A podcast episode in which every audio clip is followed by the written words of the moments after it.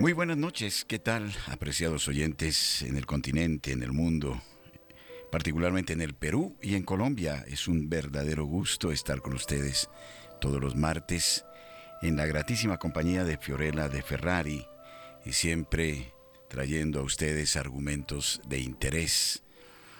Y Fiorella nos acompaña esta noche ya desde Córdoba, en Argentina, la segunda ciudad más importante de la nación y por supuesto un, lugar donde eh, la Radio María ha hecho presencia desde hace ya un buen tiempo.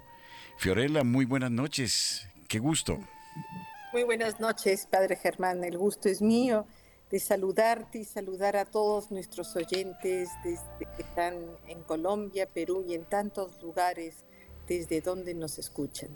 ¿Qué sorpresa nos tienes para hoy día, Padre Germán? Bueno, yo creo que va a ser una sorpresa muy agradable. Ante todo, es una joven, una joven venezolana, expresión eh, de esta parte de nuestro continente tan coyuntural, tan importante como lo es Venezuela, pero además, porque ella Mm, ha tenido una serie de experiencias de carácter espiritual y misionero muy importantes. Se trata de Samantha Rivera, creo que ella es de Barinas, eh, de Venezuela, y mm, se ha definido como una nómada del mundo. Es interesante esto.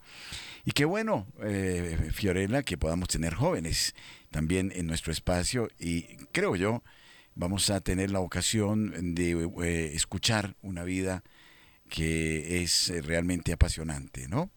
De modo que, eh, ante todo, yo quisiera que eh, con nuestro saludo Samantha nos contara algo de su vida, y que ella misma nos diga algo de su biografía. Buenas noches, Samantha. Activamos micrófono. Qué gusto. Buenas noches, padre. Un gusto. ¿Me escuchan bien? Perfecto. Perfecto. Qué bueno. Eh, sí, mi nombre es Samantha Rivera, soy venezolana, soy de Mérida. A Mérida, yo dije Barinas, sí. sí, sí, cerquita de Barinas. Eh, me crié en un pueblo de, Venezuela, de Timotes, y bueno, pues mucho gusto de poder estar aquí con ustedes. Gracias por la invitación. Eh, yo creo que la Virgen María me llevó a Radio María hace unos días y, permitió ¿no? este encuentro de, de, poder darles un poco mi testimonio y lo que ha sido para mí los últimos dos años y medio de mi vida que han estado muy conectados a Tierra Santa, ¿no? A la tierra del Señor, que, es una tierra que, que está llena de muchas bendiciones. Por supuesto. Pero bueno, algo de tu vida, ¿qué viviste de Venezuela? ¿Qué te motivó para emprender este camino? Bueno, yo salí de Venezuela hace mucho tiempo, ya hace casi 10 años. Eh, emigré a Madrid, estuve viviendo en Madrid, trabajando. Tuve, gracias a Dios, muy buenas oportunidades laborales y soy miembro del Reino Christi desde que tengo 12 años, desde, desde pequeñita. Mi fe me la inculcaron en, en mi casa, en mi hogar, mis abuelas, mi, mi mamá sobre todo, ¿no? en, en esa, en esa sí, intimidad y amistad con Dios, pero mi formación me la dio el Reino Christi y siempre crecí, gracias a Dios, pues con una vida bastante normal, pero muy cerquita de Dios. Y un día eh, trabajando sentí que Dios como que no era suficiente para mí. A mí me gusta mucho San José María Escriba y todo su, su frase de, de, ser santo en el trabajo, ¿no? Yo decía, si el Señor me pide que yo sea santa aquí, me pide que sea santa aquí, pero yo sentía que había algo que no me llenaba. Y junto con una muy querida amiga, eh, Sol, ella desde que yo la conocí, ella era catequista y entró en mi equipo de reino, y me acuerdo que ella decía, la vida no pueden ser ocho, horas de trabajo ya. Y yo cuando ella dijo eso dije, ah, pues qué llamativo, ¿no? La manera en la que piensa. Pero luego me resonaba, ¿no? En estos momentos en los que yo sentía como, como que Dios me pedía algo más, me resonaba mucho eso, la vida no pueden ser ocho horas de trabajo ya. Y un día, hablando con ella, le digo, bueno, tú siempre te has querido ir de misionera, de algo. ¿A dónde, ¿A dónde te irías si te pudieses ir en este momento? Y me dice, no sé pero vamos a averiguarlo. y ya desde ahí es curioso porque fue hace tres años, ella cumplió años ayer y lo recordábamos, ¿no? Ese momento en el que nos fuimos juntas a misa en el Valle de los Caídos en Madrid, ahí a un monasterio benedictino muy bonito, y saliendo de, ese, de esa misa hablábamos, ¿no? Este llamado de hacer algo más. Y yo seguía insistiendo, yo no, pero tenemos que ser santas en el trabajo. Y ella me dice, no, pero es que la vida tiene que ser más. Entonces en ese debate ahí de, de amigas, pues ya le digo, ok, si me voy contigo, ¿a dónde? Y ahí empieza un camino muy bonito de Dios. Está, acabamos de salir de la pandemia. Todavía, de hecho, yo creo que en Colombia seguían eh, en, en o sea, que no podían salir en cuarentena. Y empezamos en esa búsqueda de mucha oración. De verdad que sí se sintió muchísimo la presencia de, de, sobre todo de la Eucaristía, muchas adoraciones eucarísticas, muchos momentos de, intimidad con el Señor en este discernimiento de, de, claro, a nuestros, yo 32 y ella 33 años, dejarlo todo y seguir al Señor, sobre todo porque gracias a Dios ella eh, hizo ya su camino matrimonial, está casada, bendito sea Dios, pero las dos llamadas al matrimonio, pero también al servicio. Entonces era como un debate, ¿no? De a esta edad, cómo lo dejo todo y me voy detrás de un llamado, porque no tenía forma, era solo como eso, como Dios los envía de dos en dos y, y dejen todo, sandalias, alforja, eh, no vayan con doble túnica y nosotros, ok, entonces ¿a dónde nos vamos?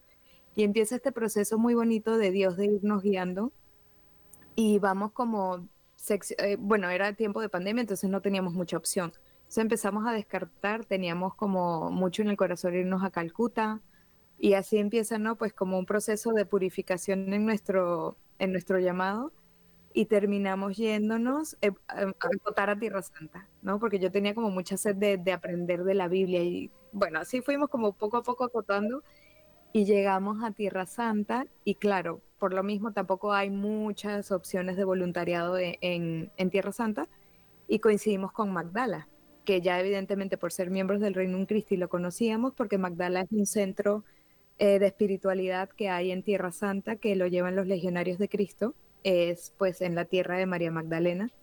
Una gran bendición de, del Señor de, de, poder ser custodios de ese lugar santo. Entonces, claro, era como, bueno, es, es la familia, pues a dónde más vamos a, ir. Sin embargo, yo estaba renuente porque yo soy muy cabezadura cuando Dios me pide algo. Entonces empieza, ¿no? Pues este discernimiento y decidimos irnos.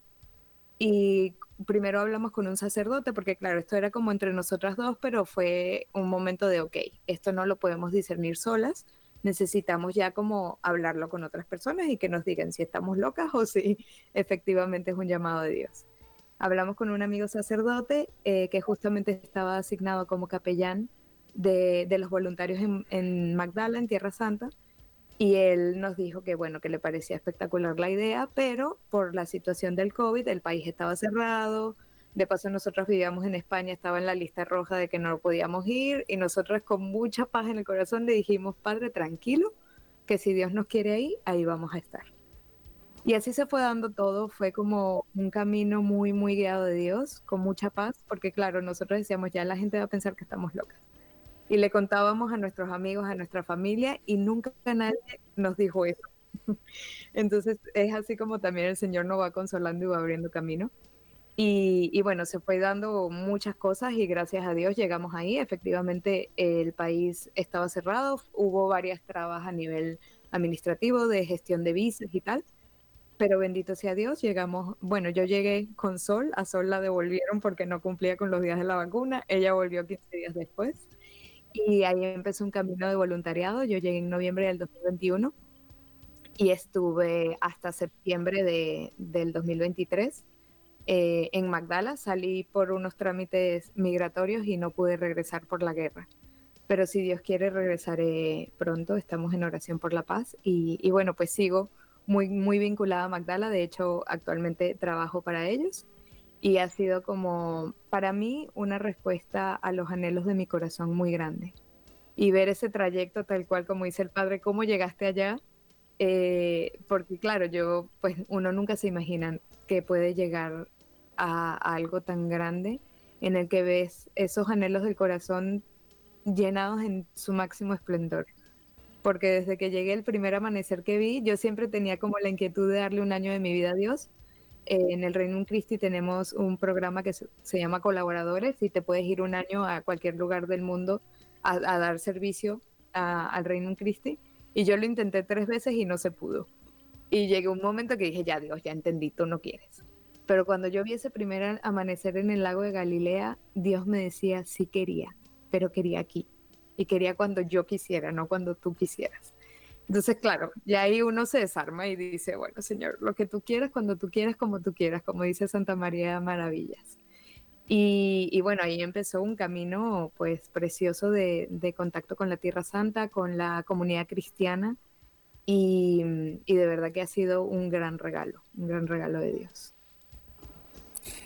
Samantha, explícanos qué calle Magdala. A ver, yo sé que hay unas sinagogas, hay restos arqueológicos, por supuesto María Magdalena, pero ¿qué más? ¿A dónde fuiste? Nos estás hablando de un centro. ¿Qué significa? ¿Qué hay ahí? Sí. Nosotros tenemos de todo un poco, ¿no? Porque es, es un lugar, la verdad, bastante rico.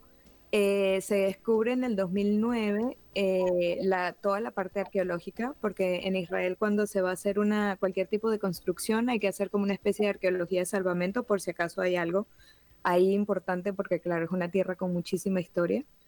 Y, mm, y, cuando ya se está construyendo un centro de peregrinos, que era lo que iba a ser originalmente con un santuario, se descubre toda la parte arqueológica que, que ofrece una riqueza muy, muy, sí, muy buena de, de, un pueblo judío del primer siglo, porque quedó, gracias a, o sea, en el momento en el que se descubrió, y lo que dicen los restos arqueológicos es que en el año 67, con la gran revuelta, cuando llegaron los romanos, quedó desierta toda la parte, sobre todo la parte norte, que es la que ocupa, lo que ocupa eh, el terreno de Magdala de los legionarios de Cristo.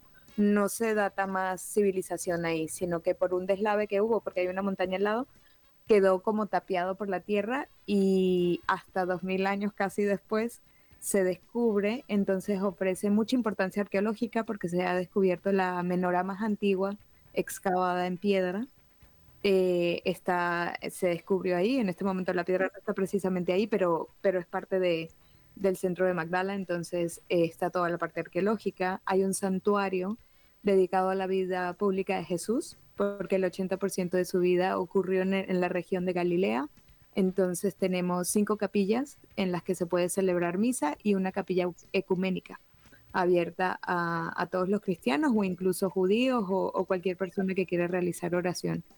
Y luego está el centro de peregrinos, que es em, pues un lugar de acogida para peregrinos, donde caben hasta 300 personas, con un restaurante y, y un centro de conferencias. Entonces tenemos ahí como un buen, un buen lote para, para recibir peregrinos e incluso Magdala es reconocido como un punto de encuentro entre la historia judeocristiana, porque también es muy interesante, ha sido muy interesante para los judíos descubrir toda la parte arqueológica y también a su vez pues encontrar un centro que, que vincule tanto ¿no? el judaísmo y el cristianismo. Al igual que, que también los musulmanes son muy, bien, muy bienvenidos, es uno de los lugares en los que se puede ver muchas religiones trabajando juntas y, eso también le da mucha riqueza a, todo el, centro de Magdala. Pero bueno, sucedió que ustedes o Reino Christi quiso hacer una obra ahí, eh, de una obra de carácter espiritual. Y bueno, eh, primero, ¿cómo llegaron los fondos para hacer una obra allá en Tierra Santa? Segundo, cómo lograron los trámites o el permiso que era tan difícil y casualmente a raíz de esta de esta iniciativa van a, hacer un descubrimiento arqueológico de semejantes características que bueno hay algunas connotaciones que tú me contaste muy particulares de esa sinagoga que la hacen muy original no sí efectivamente. Pues ahí padre la respuesta es providencia porque realmente fue un proyecto que, Dios eh, se encargó de ir poniendo las personas, eh, las personas muy generosas que realmente llevaron a cabo este. Ah, ahí hay una experiencia muy linda, ¿no? Ahí hay una experiencia muy linda de providencia, ¿no? El, principal donante eh, es don Antonino, un, un español que emigró a México y, fue uno de los fundadores de, Modelo, la cerveza Modelo, y él tuvo una experiencia, todo esto lo pueden leer en, un libro que tenemos en nuestra página web en la tienda, se llama Proyecto Magdala, y cuenta toda la historia, ¿no? Por el padre Juan, que es el, fundador y en quien Dios puso este, esta inquietud en su corazón, lo cuenta todo a detalle, pero la cosa es que don Antonino Él sobrevivió a la guerra civil en España y, sobrevivió literalmente de haber recibido un disparo y, Dios le dio la oportunidad de, continuar viviendo. Y él se queda como con una inquietud muy grande en su corazón de para qué Dios lo había hecho sobrevivir, o sea, por qué le había dado esa segunda oportunidad. Llegó a ser un, hombre muy exitoso y el padre Juan entró en su oficina un día para pedirle donativos con el, para el proyecto y él dice que él sintió automáticamente en su corazón que Dios le decía, para esto te hice sobrevivir. Y él se convierte en uno de los, de los bienhechores más, más potentes, ¿no? de, los, de los que impulsaron muchísimo el proyecto y permitieron que, que se llevara a cabo. Entonces, así miles de detalles y de cuentos de personas que se fueron, eh, sí que Dios fue poniendo en el camino, que permitieron el proyecto, porque evidentemente, pues sí, es, es bastante complejo y, bueno, ha sido un gran regalo, ¿no? Para la iglesia y, sobre todo para la iglesia católica. Colindamos con, con, los franciscanos que tienen Ancient Magdala, que es como la parte más antigua de Magdala, que ahí sí hubo ocupación romana hasta el año 300 aproximadamente. Entonces, pues muy bonito, ¿no? Que entre los dos estemos custodiando la tierra de María Magdalena. Interesante que Magdala era un pueblo relativamente importante, ¿no? El más importante De, Galilea, tenía alrededor de 40.000 personas. Es que, y, es curioso porque tengo un amigo israelí eh, cuya hermana está entre estos asuntos arqueológicos y me mandó un programa ya hace varios, algunos meses de tres arqueólogas que están conversando sobre todas estas excavaciones eh, de Magdala. ¿no? Entonces todo el interés, eh, bueno, el trabajo que ha hecho allá estas, lo que son las, la autoridad de, israelí que, trabaja en todo lo que son estas antigüedades y si no me equivoco también con la Universidad de Haifa, ¿no? que han estado involucradas en, estas, eh, en estos descubrimientos arqueológicos y hay dos sinagogas Así que significa que Magdala era un lugar importante. Bueno, y creo que... de hecho, para responder lo que el padre me preguntó de los detalles de la sinagoga, eh, justamente eh, las autoridades israelíes de, antigüedades han, se han portado súper bien, han respetado, bueno, le tienen mucho valor a la arqueología, evidentemente. En esto nosotros también le tenemos mucho valor. Las nuestras arqueólogas, que son eh, de México, tres mexicanas mujeres, eh, que junto con la Universidad Anáhuac son las que llevan el proyecto, pues le tienen un amor y una dedicación espectacular y porque lo que ofrece realmente es muy, muy rico. Yo no sabía nada de arqueología, le contaba al padre de que allá uno se enamora de las piedras porque ves el valor y la historia que te cuentan. Y nuestra sinagoga, o sea, hay dos. Una está propiamente en el terreno y la segunda es parte de, de una vía que se pretendía construir, que es de, de, las autoridades y que hoy en día sigue ahí, la conservan, no la van a quitar, pero no se puede visitar en este momento. Y la diferencia entre las dos o de las todas las que se han descubierto del primer siglo en Israel es que se presentan eh, tres elementos distintos a las demás. Una es un mosaico, que el mosaico estaba en construcción, no fue terminado antes de la Gran Revuelta. Frescos, que en aquella época no, no, era común ver mucha pintura y que se veían solo en Pompeya, por ejemplo, y eh, la piedra de Magdala, que es una piedra eh, de mm, piedra caliza, si no recuerdo bien la traducción es limestone en inglés, que solo se encontraba en Jerusalén y que, y que habían trasladado, alguien trasladó a Magdala y que es donde está justamente eh, excavada esta o grabada la, la, la menorá. Entonces, hay muchas teorías, la, como que la más representativa o la que, por lo menos para mí que no soy conocedora del tema, encaja bastante, es que pueda ser una representación del segundo templo, porque tiene la menorá al frente, luego en la parte de atrás están unos círculos que ellos interpretan como el carro de fuego de Elías, que sería la presencia de Dios, luego en todos los laterales tienen atrios, como tenía el segundo templo, estos atrios que iban eh, hacia adentro hasta el Santo Santorum. En la parte de encima está la roseta, que es nuestro logo, una, una flor de 12 pétalos que puede representar las 12 tribus de Israel. Y así tiene muchos elementos muy interesantes que lo que lo hace realmente más interesante es indiferentemente de, de quién la haya hecho y qué es, era que el templo estaba en pie todavía, porque estamos hablando del año 67 y la destrucción del segundo templo fue en el 70. Entonces, pues sí, eh, como despierta mucho, mucho interés a nivel arqueológico y evidentemente pues a nivel judio-cristiano porque llega a ser bastante importante para, para muchas personas. Y ahí la gran pregunta es, ¿por qué esta sinagoga tiene estos elementos tan diferentes? Porque claro, no tenemos evidencia de que Jesús haya estado ahí, no hay evidencia real de que Jesucristo haya estado ahí, pero eh, sí es verdad que en, las lecturas dice que él predicó en todas las sinagogas, en plural, y es verdad que está la sinagoga de Cafarnaum, pero no se había descubierto más, entonces a nivel de los biblistas pues no se había como debatido mucho a qué se refería eso. Pero claro, luego ya encontrar dos más, también se, se encontró la de la de Bethsaida, pues va abriendo como un poco más de, de, no de teorías, sino más como de amplitud, ¿no? E, en, lo que realmente, en dónde puede encajar ciertas eh, partes de la Biblia, realmente dónde fueron, también se habla de, de Genezaret o de Magadán, entonces claro, es como, hay muchos términos que han cambiado a lo largo de la historia y que Flavio Josefo, por ejemplo, que es un historiador judío, eh, de los más reconocidos, él habla de Magadán como un centro muy importante, como tú decías, donde el puerto era muy grande, donde la economía era bastante fuerte y donde probablemente pues de ahí ya luego por la vía mari se llevaban el pescado hasta, hasta Haifa y a, mm, Cesarea Marítima y trasladaban el, el, pescado a Roma. Entonces sí, sí, todo encaja, pero evidentemente la arqueología es una ciencia y si no hay demostraciones científicas, uno no puede dar nada por sentado, pero es verdad que nosotros pues, eh, yo personalmente sí siento que hay una gracia muy especial en Magdala, que María Magdalena era de ahí y que Jesús era muy buen amigo. Yo siempre digo, si él venía de Cafarnaum a Nazaret, pasaba por aquí. Y yo creo que María Magdalena le invitaba un café, mínimo.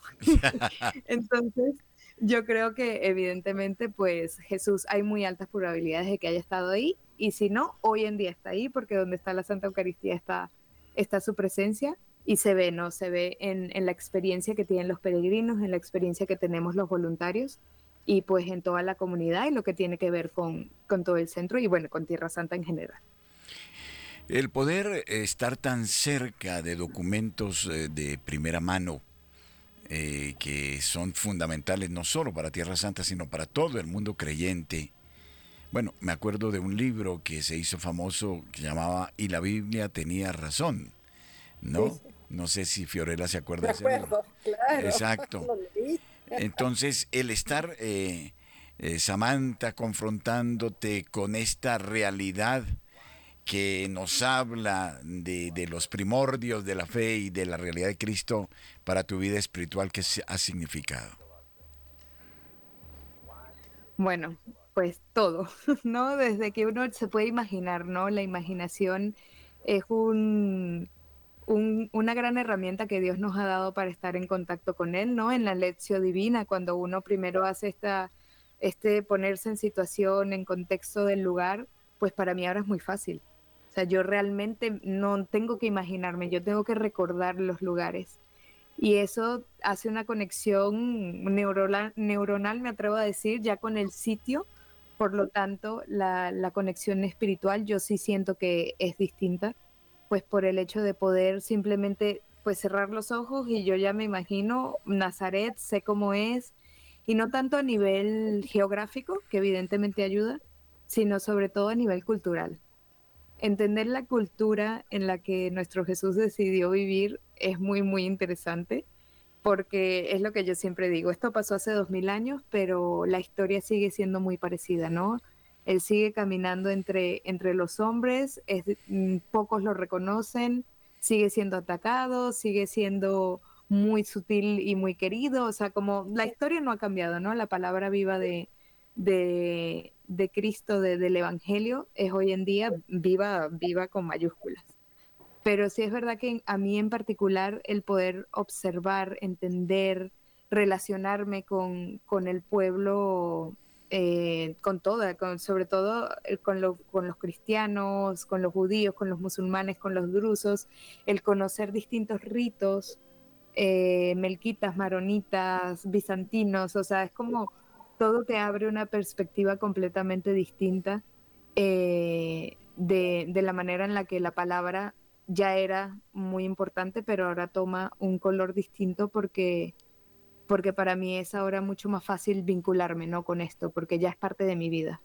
Entonces, incluso a, los pequeños grupos que, digo, a los grupos, perdón, que van por poco tiempo, ¿no? Porque van corriendo, uno los ve ahí que vienen de, tener un momento espectacular, no sé, ahí en Cafarnaum y ya se tienen corriendo porque tienen llegar al Jordán, al bautismo y tal. Y, sin embargo, como en ese corre-corre, nosotros intentamos darles un espacio de recogimiento, de, de, que tengan por lo menos cinco minutos solo sentaditos ahí en la capilla del encuentro, sobre todo es donde se les da ese momento, que es esta capilla ecuménica que está dispuesta como la sinagoga, está hecha eh, a propósito como, como la sinagoga, y, y, que tengan como ese momento de, de entender, de, asentar, porque lo que yo siempre les digo es eh, que eso es como sistema de riego por goteo, ¿no? Dios ahí abre algo, abre una gracia especial y eso los va a acompañar el resto de la vida pero depende de ellos acoger esta gota que va cayendo. Entonces yo creo que a mí Dios, en su sistema de riego por, goteo haya sido como chorro a presión, eh, y eso sea como sea, evidentemente en la palabra, en leer la palabra de Dios, tiene, tiene mucha fuerza, tiene mucha fuerza, sí, sí, definitivamente. Bueno, cuando Tierra Santa pueda ser visitada tranquilamente, esperemos que no sea de acá mucho tiempo, eh, ¿Por qué tú recomendarías de ir a Magdala? Porque es, un poco lejos, ¿verdad?, de, Jerusalén. Entonces, ¿tú consideras que ya esta forma parte de, los puntos, eh, no suena muy, muy bueno decirlo así, pero de atracción de Tierra Santa en este peregrinaje que se, que se hace?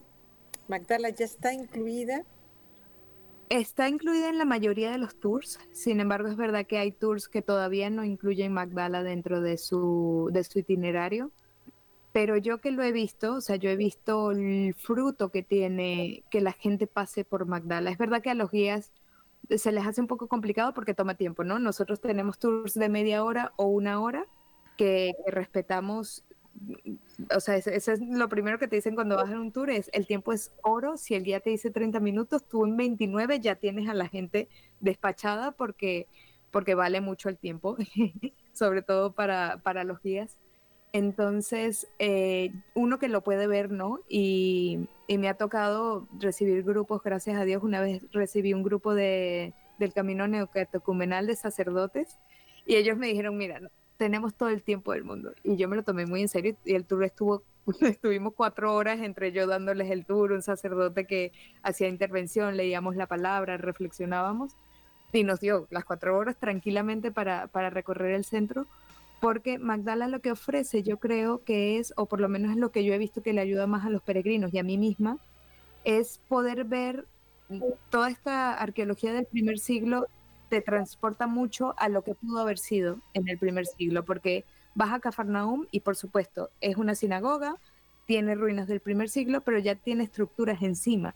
Entonces no es originalmente como era en el primer siglo.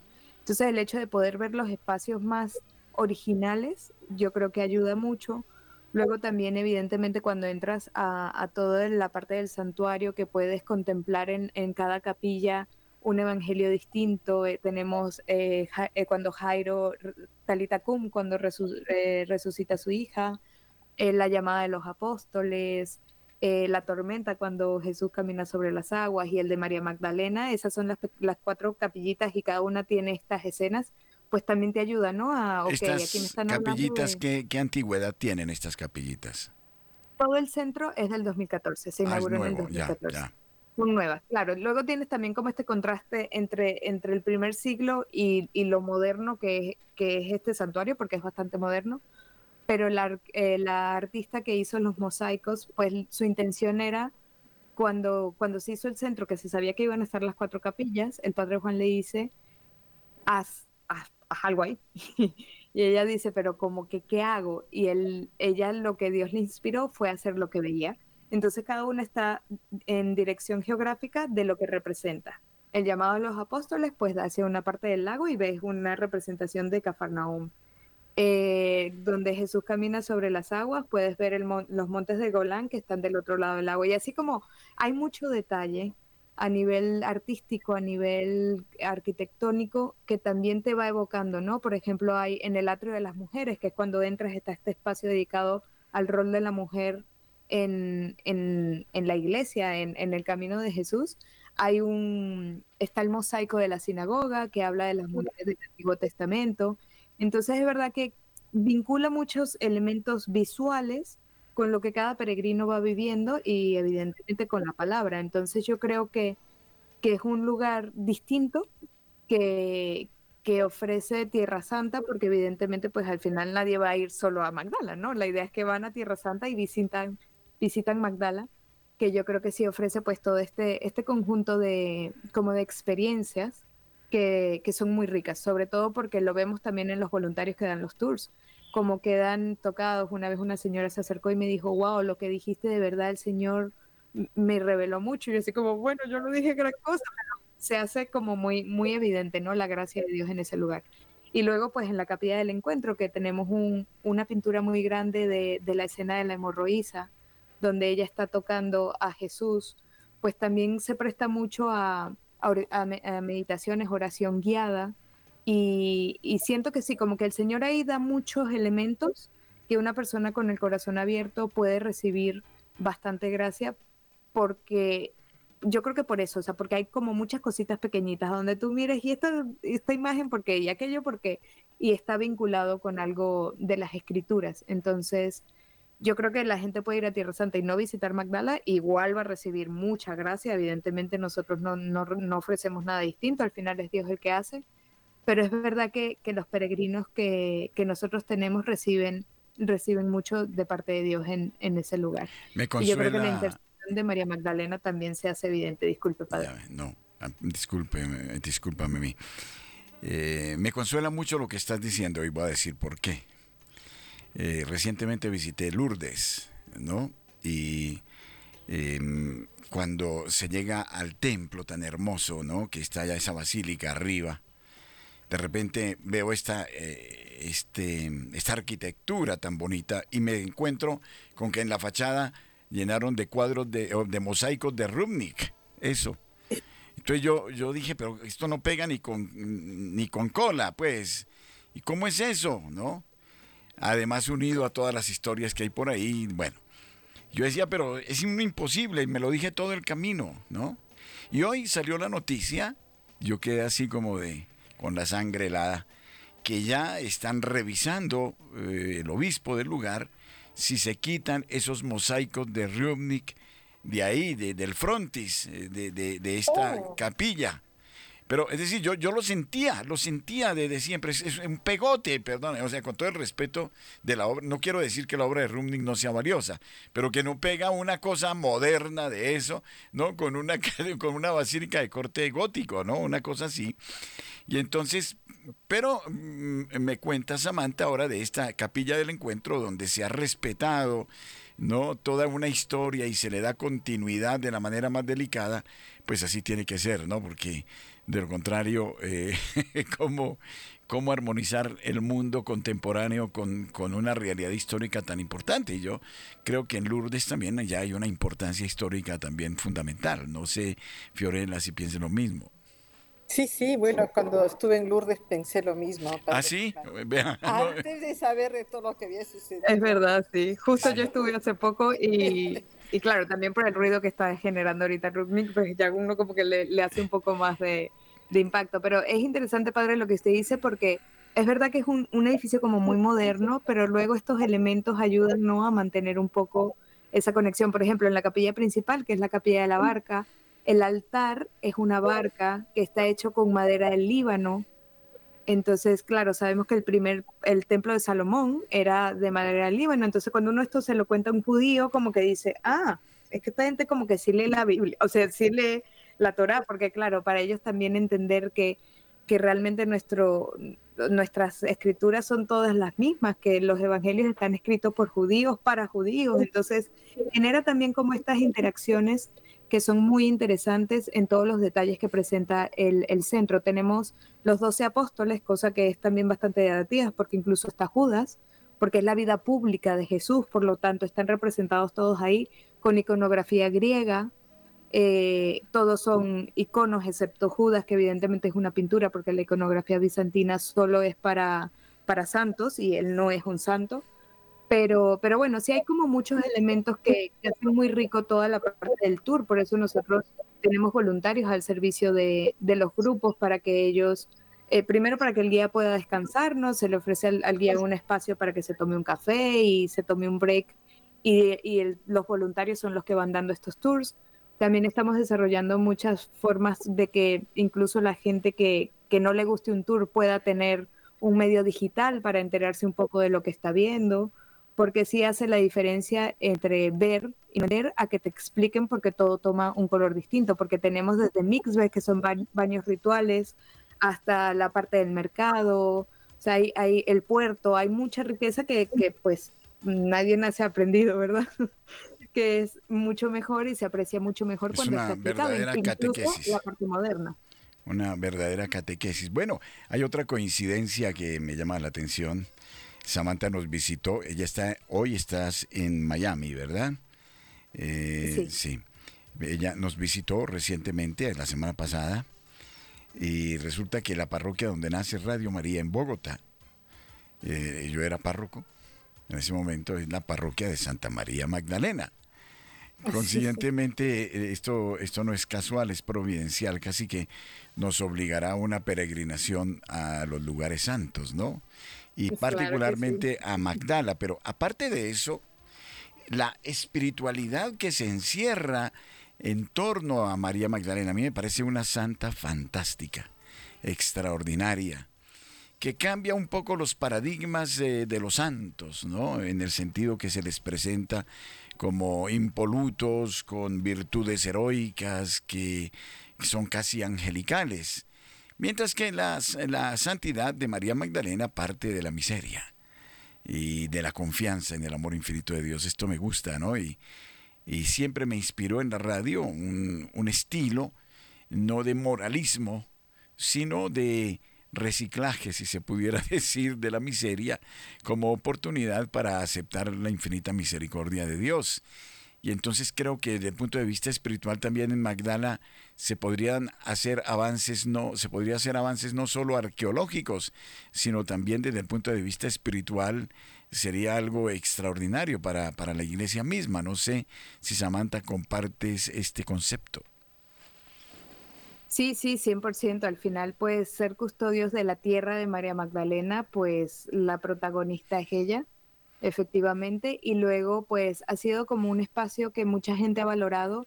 Eh, hacemos una vez al año un encuentro de la mujer, porque la mujer tiene mucha importancia en todo lo que se hace, pues por destacar no solo el rol de María Magdalena, sino pues también todas las que le seguían, eh, pues es discípula de discípulos, ¿no? Entonces, pues ver como la, la discípula de los discípulos, eh, ver todo lo que ella impulsó también a nivel, a nivel de iglesia, a nivel de incluso evangelización de los primeros cristianos, tiene mucho valor, aparte de que el padre Juan en particular, su llamado eh, y por lo que Dios se agarra para, para que todo este proyecto se lleve a cabo, es justamente a través de Santa María Magdalena. Entonces es pues una mujer que que se manifiesta como de manera muy, muy a lo mujer, ¿no? Muy eh, sutilmente, pero que luego evidentemente tiene un protagonismo. De hecho, es muy bonito porque nosotros la celebramos dos veces al año. Eh, la fiesta local se hace en el primer sábado después de el primer sábado de Pascua, después del domingo de Resurrección, porque hace mucho calor en julio. Entonces, para que la comunidad cristiana pueda ir y no sea muy complicado el tema del clima, porque Magdala está a 200 metros debajo del nivel del mar. Debajo. Entonces, el calor, debajo, sí. Entonces, el calorcito se siente. Entonces, celebramos, va el patriarca latino y la comunidad cristiana eh, este primer sábado, y luego se vuelve a celebrar para el 22 de julio, que es, su fiesta, universal. Entonces, pues también es bonito tener como esta doble celebración porque nos permite pues siempre tenerla ahí bastante presente. Con el cardenal. Pizzaballa. Sí, exactamente, con el cardenal Pizzaballa. Bendito Dios, sí. Samanti, ¿cómo te sientes ahora apartada de ese lugar? Porque escuchándote tu corazón tiene fuego y nos comunicas todo ese amor, nos comunicas unas ganas tremendas de ir, de, pasar unos días. tenemos que ir, Fiorena, tenemos que ir a Tierra Santa. claro que sí. Escuchándote, bueno, antes estuve viendo fotografías, imágenes, realmente es como para pasar una semana y hacer un retiro ¿no? Y, recibir toda, toda esa gracia, esa tierra. Pero tú, ¿tú cómo te sientes que le dedicaste tres años a, servir a, este lugar, podemos decir, santo, porque por supuesto ahí, ahí está Jesús? ¿Cómo te sientes hoy? Bueno, al principio cuando empezó todo eh, fue un duelo muy duro el, no poder regresar porque, porque evidentemente primero que yo no me fui con intenciones de irme, yo, yo volvía técnicamente un mes después. Eh, fue muy duro el, el no poder regresar por la situación por la cual no podía regresar. En parte también porque mi amiga Sol se casó, eh, gracias a Dios se casó, pero se casó en tiempos de, guerra eh, en la Basílica de la Natividad a puerta cerrada, yo era la madrina de la boda, entonces ya por ahí pues era como mucho, mucho revuelco del corazón, pero también al mismo tiempo mucha confianza, o sea, yo decía, bueno, Señor, si tú así lo quieres, pues así será, pero evidentemente si a uno le queda como una huella en el corazón que es difícil de como de explicar y de saciar, ¿no? Pues porque al final, pues allá uno lleva una vida completamente distinta, completamente ajena, nosotros decimos que es como una burbuja. Y es una vida muy intensa que entre los voluntarios de chiste decimos que allá un día se siente como tres, tres se sienten como una semana, una semana como un mes y depende de lo intenso, un mes puede ser hasta un año. Entonces, claro, de vivir este ritmo de vida tan, sí, como tan intenso, salir se hace complicado, ¿no? Y, se añora mucho el, el, estar ahí, la logística, la gente, ya prácticamente la haces tu familia, pero en el fondo pues acompañado de mucha gracia, ¿no? Yo gracias a Dios pues sigo, sigo muy en contacto con ellos, pues todos los días no, pues porque trabajo para ellos y estoy siempre ahí, pero es verdad que en el corazón sí queda como ese anhelo, esas ganas de volver. Yo espero, si Dios quiere, estar regresando este año, finales de año por, por temas de visado, pero, pero sí, cuando la gente decía, y de hecho mi mamá yo creo que rezó tanto para que yo fuese coherente en la vida, que Dios me saca, ¿no? La Virgen María me saca porque estaba en Lourdes el día, justo en Lourdes, el 7 de octubre, cuando empieza la, guerra, el, Día de la Virgen del Rosario. Yo creo que nos encontramos en el mismo sitio, porque por esos días estábamos nosotros en Lourdes también. Sí, sí, justo lo vimos, padre. Creo que nos pelamos por dos días. Ustedes creo que estuvieron un poquito después y yo... Sí. Y yo justo porque estuvimos en Fátima y justo el 7 estabas en Lourdes. Sí, justo estaba en Lourdes ese día. Y, claro, fue como para mí un, sí, un, la Virgen diciéndome, yo, sé que tú te quedarías allá. Sí, a ver, eh, yo, nosotros estábamos ya en París, porque... No, yo creo que ustedes, según lo que nos dijo Marcela, estaban en Fátima en ese momento. Ah, antes sí, sí, porque en París nos tocó evacuar Versalles, nos hicieron evacuar. Ah, cuando hubo este, esta alerta. Esas alertas, que fue, eso fue terrible.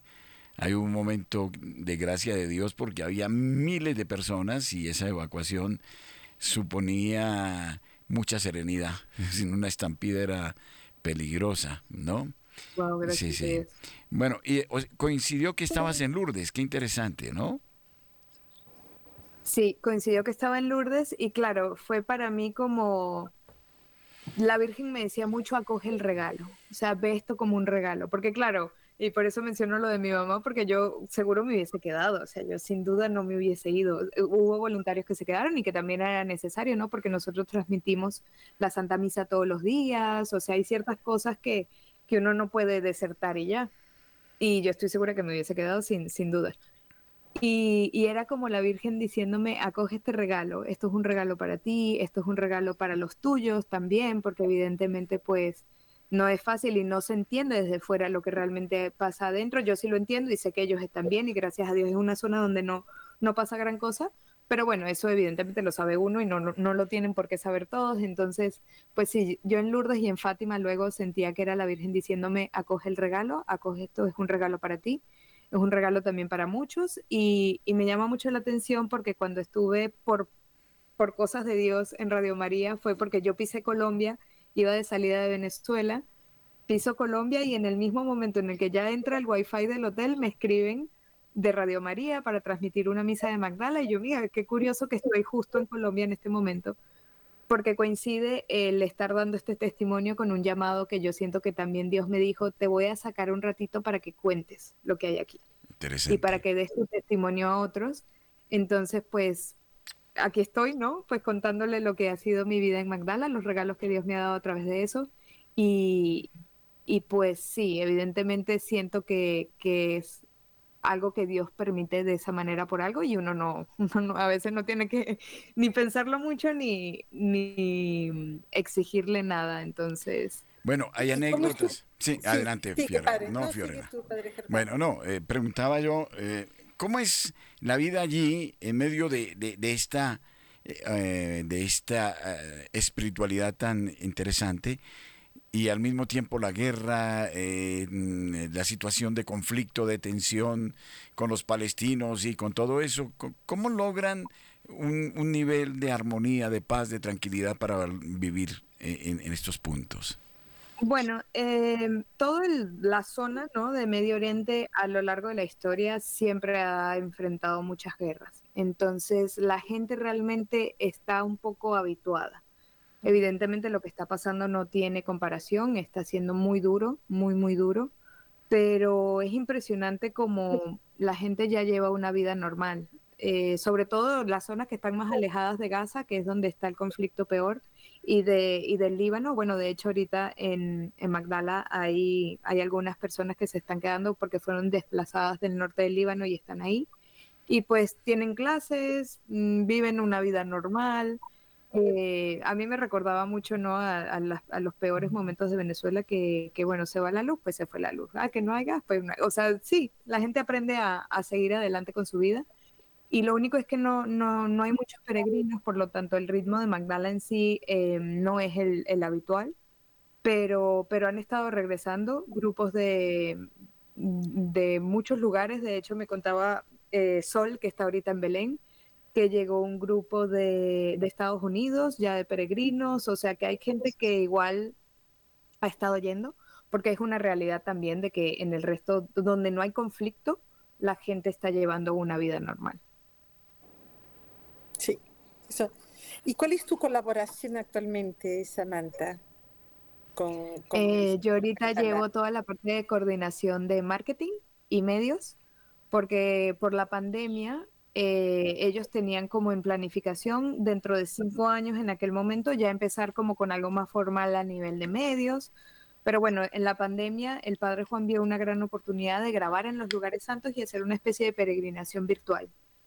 La gracia de Dios ahí fue impresionante, o sea, una cosa muy, muy impresionante, se hizo viral, mucha gente lo empezó a seguir, mucha gente empezó a dar... Conozco gente que, que hacía esa, Sí, no, de verdad que es un, regalo de Dios es, eso que se hizo durante la pandemia. Mucha gente que sí, que experimentó eh, a Dios a través del canal de Magdala.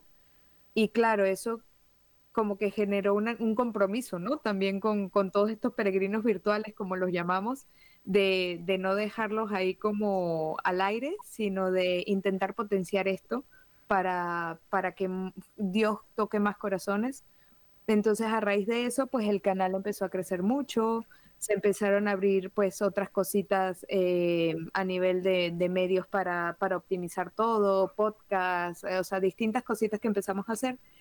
Y, justo en ese, en ese interín entro yo que, yo soy diseñadora gráfica con un máster en marketing y otro en experiencia de usuario. Entonces, como que gracias a Dios, es muy curioso porque cuando les decía que Dios llenaba todos los anhelos de mi corazón, uno fue justamente eso. Yo le pedía poder poner mis talentos al servicio de la iglesia, ¿no? Yo siempre lo tuve muy presente en mi corazón. Y ahí se fue dando, ¿no? Primero me dieron un, teléfono porque en aquel momento era todavía celular y me dijeron, te vas a grabar la peregrinación en inglés. Y yo dije, pues bueno, pues me voy a grabar la peregrinación. Cuando decidas venir a América Latina, puede, podemos hacer un consorcio Perú-Colombia para que trabajes con nosotros. Perfecto, padre. Yo a donde Dios me lleve, yo, yo feliz, de verdad que sí. porque claro, al final fue como mucho crecimiento loco, pero que bendito sea Dios, se fue dando se fue dando y actualmente coordinó, coordinó el equipo de medios y de marketing. Bueno, Padre Germán, eh, perdóname. no, no, no, no, no, no. A menos cinco minutos. Sí, sí, sí, sí, sí, estamos en las 51 y aquí el tiempo es implacable, no porque lo hagamos nosotros, sino, eh, bueno, eh, sí. Bueno, entonces quienes nos quieran llamar desde el, desde el Perú y fuera de Lima, va a ser 01 2048 720 2048 720 o nos pueden escribir al 914 05 11 11. 914 05 11 11. Y en Bogotá 746 0091. Ojalá que nos llamen. ¿No te llama la atención, Fiorella, cómo estos jóvenes profesionales eh, están diciéndole al mundo que hay otros ideales, otros propósitos? Eh, es excepcional esta noche de escuchar a Samantha, me quiero dejar guiar por el Señor, que es lo que Él quiere, que ya ha encontrado estos ideales. Es algo, eh, es algo muy edificante. Yo estoy muy contento esta noche de, de, de, escuchar a una persona tan joven y tan profunda al mismo tiempo, ¿no? De modo que esto es, es, es muy conmovedor. Yo quiero contar otra anécdota, porque hay muchas anécdotas en el año 2000 cuando fuimos al Retiro Mundial de Sacerdotes con ocasión del jubileo de, del tercer milenio, eh, luego de haber celebrado la misa en el lago de Genezaret, que fue algo eh, inolvidable, ¿no? Y después de haber pasado al Kibut allá de Cafarnaún, creo que es, seguimos camino de Jericó y en Jericó vi un sacerdote ya mayor eh, debajo de, un árbol y estaba ahí solo, como era colombiano. Y dije, ¿qué, hace? Y usted no sabe qué, es lo que pasa aquí. Y dije, no, pues este es el sicomoro, donde estaba saqueo. Y sí, yo quedé sorprendido y le dije, ¿cómo lo sabe? Y dije, pues es que yo he estudiado, soy doctorado en Sagrada Escritura. Era un sacerdote de Barranquilla, padre Clotario Emer.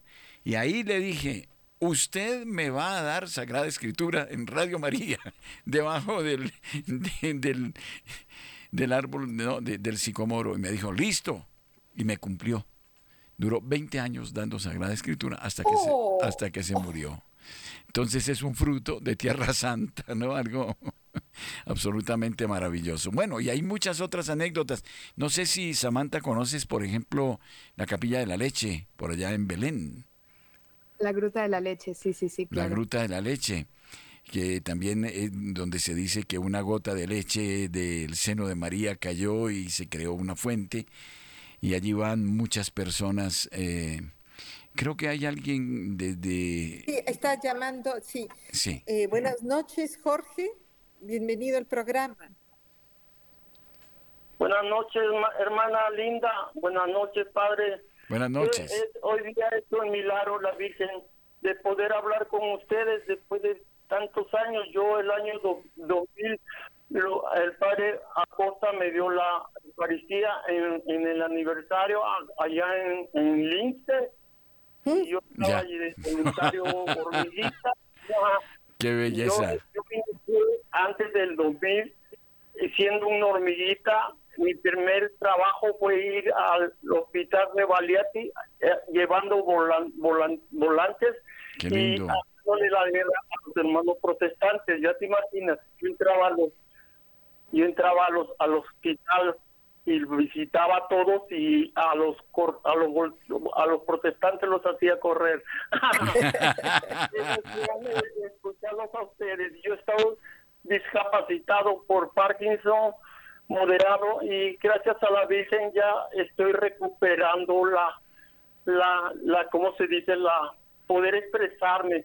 Qué lindo. he perdido mucha mucha memoria, el disco duro, como dicen acá. Eh, he perdido mucha memoria. Pero no has perdido el corazón. el corazón. Sigue vivo, sigue vivo. Capacidad de servir. Sí, bueno, qué lindo esto. Hermoso, hermoso. No sé, bueno, en Colombia no sé si alguien llame, no, no han llamado. Eh, mm, de todas maneras, hablaba de esta, eh, de, este, de esta gruta de la leche porque allá fue una prima mía soltera y quedó encantada y entonces regresó y le contó a una señora que se ganó un premio no sé de qué cosa y fue allá a la Tierra Santa y visitó la capilla de la leche. Y la tradición es que allí van eh, muchas señoras que desean tener hijos y no han podido tener hijos, ¿no? Y hay muchos testimonios de eso. y esta señora regresó y me visitó con una niña como de unos 17 años, vino con un bebé en el brazo, ¿no? Entonces yo vi la señora y le dije, ah, esta es tu hija y esta es tu nieta, ¿verdad? Dice, y me regañó la, la, hija, dice, la nieta no. Es que ella fue allá a la gruta de la leche y cuando llegó a Colombia estaba encinta. O sea que era su hermana con una diferencia de 17 años. De, no. Oh, Esa es otra de las anécdotas eh, en Tierra Santa, ¿no? Bueno. Es, muy hermoso, ¿no? Realmente eh, escuchando a Samantha como que surge el anhelo, el deseo de, estar en estos lugares, ¿no? Creo que Samantha habrá conocido muchos otros lugares de Tierra Santa, me imagino, ¿no? Dios me ha agradecido, eh, me ha bendecido muchísimo con la primera peregrinación que grabé, que fue en todo Tierra Santa, Palestina e Israel. Conocí pues cosas que nunca me imaginé, que no están dentro de ningún tour porque no son como los lugares más conocidos. Y luego en la segunda peregrinación que grabé, que fue el Éxodo, pues tuve la oportunidad de ir incluso a Egipto y Jordania.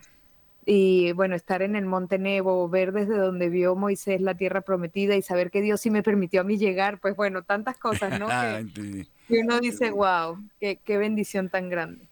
Qué pena, aquí esto nos marca Fiorella. Bueno, yo te voy a dejar que despidas si no nos cortan antes, ¿no? Esta noche, porque tenemos tres minutos, Padre Germán. Sí, sí, sí, sí, sí.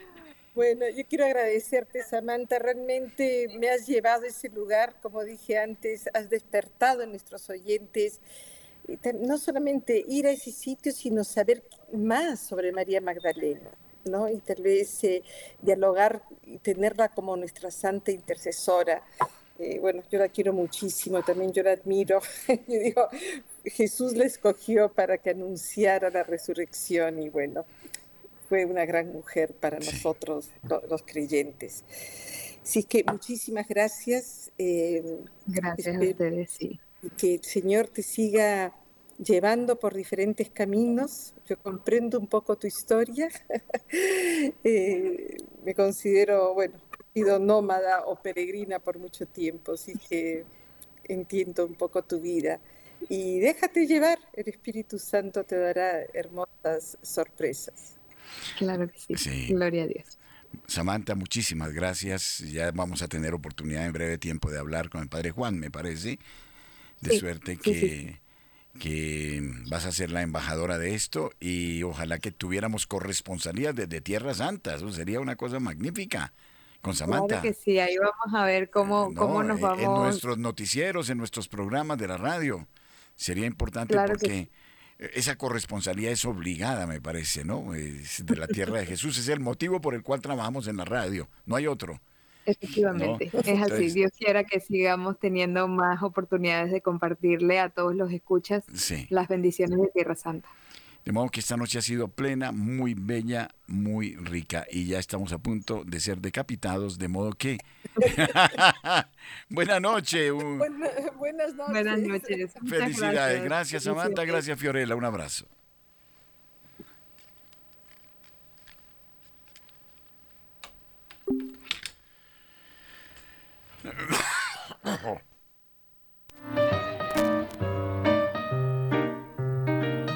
¿Amas a Dios sobre todas las cosas? 9 de la noche.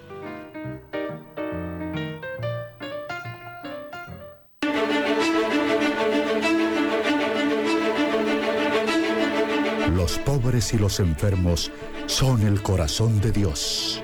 San Juan Pablo II Radio María Sirve a Jesús en los más necesitados.